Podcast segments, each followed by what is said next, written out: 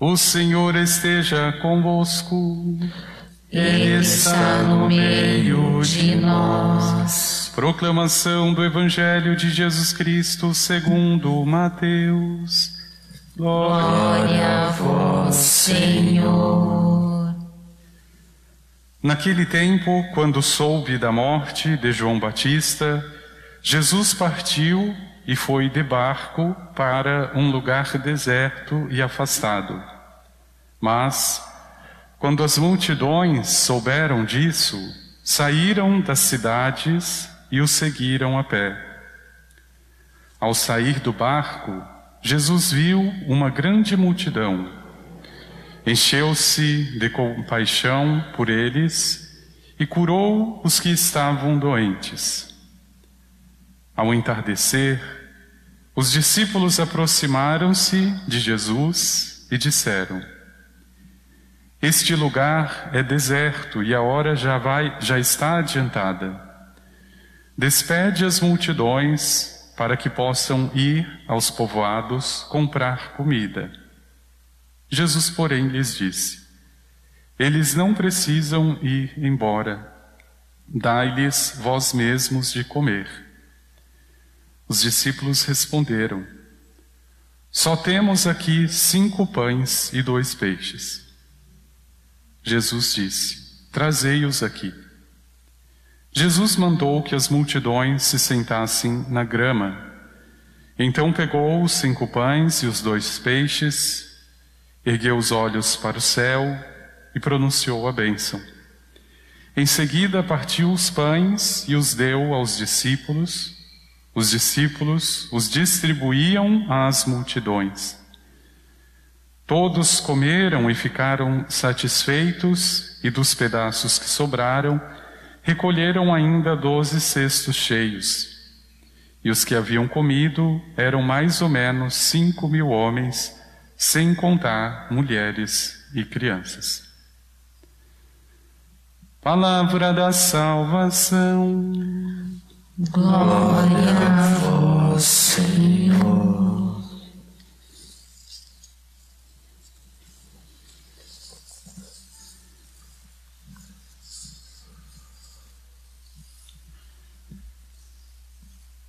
Eles não precisam ir embora, dai-lhes vós mesmos de comer. Este convite de Jesus revela a cada um de nós, como com certeza para os discípulos, três realidades que são muito próprias do nosso ser enquanto cristãos. Esta sugestão do Senhor, dar nós mesmos de comer aos famintos, revela para os discípulos e para nós a primeira realidade que é a nossa insuficiência diante da fome do mundo. Uma segunda realidade que é este convite traz à tona pelas palavras de Jesus é que só reconhecendo esta insuficiência diante do outro e dos outros, conseguimos pela fé testemunhar o milagre de Deus. A nossa insuficiência, pela fé em Jesus, nos converte em testemunhas e, por fim, como testemunhas, colaboradores do Senhor. Meu irmão e minha irmã, é muito importante que isso esteja muito claro, porque o que não falta no mundo de hoje é o espírito da autossuficiência diante da fome do mundo. A melhor campanha humanitária vai conseguir no máximo responder à fome material. O nosso melhor empenho e propósito consegue trazer até a mesa de alguém no máximo o alimento. persiste, contudo, uma fome maior. A fome de sentido na existência, a fome de afeto que muitas vezes não encontra dentro da própria família, a fome de reconhecimento no próprio trabalho, naquilo que dedica a sua vida durante o dia inteiro, a fome e a sede de gratidão ou de ser reconhecido em tudo aquilo que se faz de coração. Meu irmão e minha irmã, é importante este primeiro passo, talvez o mais difícil para os discípulos, é reconhecer que diante da multidão eles eram impotentes por si mesmos. E é bonito este reconhecimento da parte dos discípulos, como outro evangelho vai dizer, André, como aquele que notou que apenas cinco pães e dois peixes é o que eles tinham. Senhor, nós não temos como alimentar. A multidão é grande, despede. O Senhor só precisa deste reconhecimento para fazer o convite maior da fé. Quando o Senhor diz, dai-lhe vós mesmos, ele não, ele não está acreditando, ele não está sugerindo que eu possa fazê-lo sozinho. Em nenhum momento o Senhor confia apenas aos discípulos a missão de multiplicar os pães. Ele pede que eles reconheçam que sozinhos não conseguem matar a fome. É esse reconhecer que me torna, primeiro, a testemunha desta grande multiplicação do Senhor, não só em minha vida, mas em tudo aquilo que me cerca. Porque, de fato, meu irmão e minha irmã, um espírito autossuficiente não consegue enxergar nada além de si mesmo, mas aquele que se dá conta dos seus cinco pães e dois peixes, não demora para olhar todas as coisas com gratidão. O profeta Isaías, na primeira leitura, já dizia: Vós que tendes sede, vinde às fontes. Vós que não tendes dinheiro, vinde tomar leite, comprar mel sem nenhuma paga. Porque tudo que nos vem tudo que nós temos de essencial na vida, não podemos comprar com dinheiro. A vida, a saúde, o sol, o alimento, a natureza, todos os dons que precisam ser reconhecidos. E veja, por que é que o pão não falta na nossa mesa. Por que é que acontece o milagre da multiplicação dos pães em nossas famílias? Justamente porque, como Jesus, ou pelo menos deveríamos fazê-lo, somos capazes, mesmo ao tomar um simples alimento, olhar para o céu pronunciar a bênção, reconhecer neste sinal, neste arroz, neste feijão, a bênção, a providência, o carinho de Deus. É isso que multiplica o pão na mesa dos cristãos. Mas reconhecida a minha insuficiência, é o convite que o Senhor lança ao desafiar-nos para saciar estas fomes maiores de existência, de sentido, confiar pela fé, porque isso é ser testemunho. Então vejam, é a medida desta confiança, é a medida desta fé, que os discípulos conseguem interpretar o milagre. Outros, como a sequência do Evangelho nota, começam a procurar novamente Jesus, não pela fé, mas por causa do alimento, e por isso mesmo serão censurados. Mas aqueles que reconhecem sua insuficiência e ao mesmo tempo a necessidade de crer no Senhor, este se converte em testemunha. Não apenas de pães multiplicados, mas de sentido para o existir, de sentido para aquilo que é cruz no caminho, mas interpretado à luz do Senhor e da Sua palavra. Meu irmão e minha irmã, é este alimento espiritual que nos dá a força necessária para o material.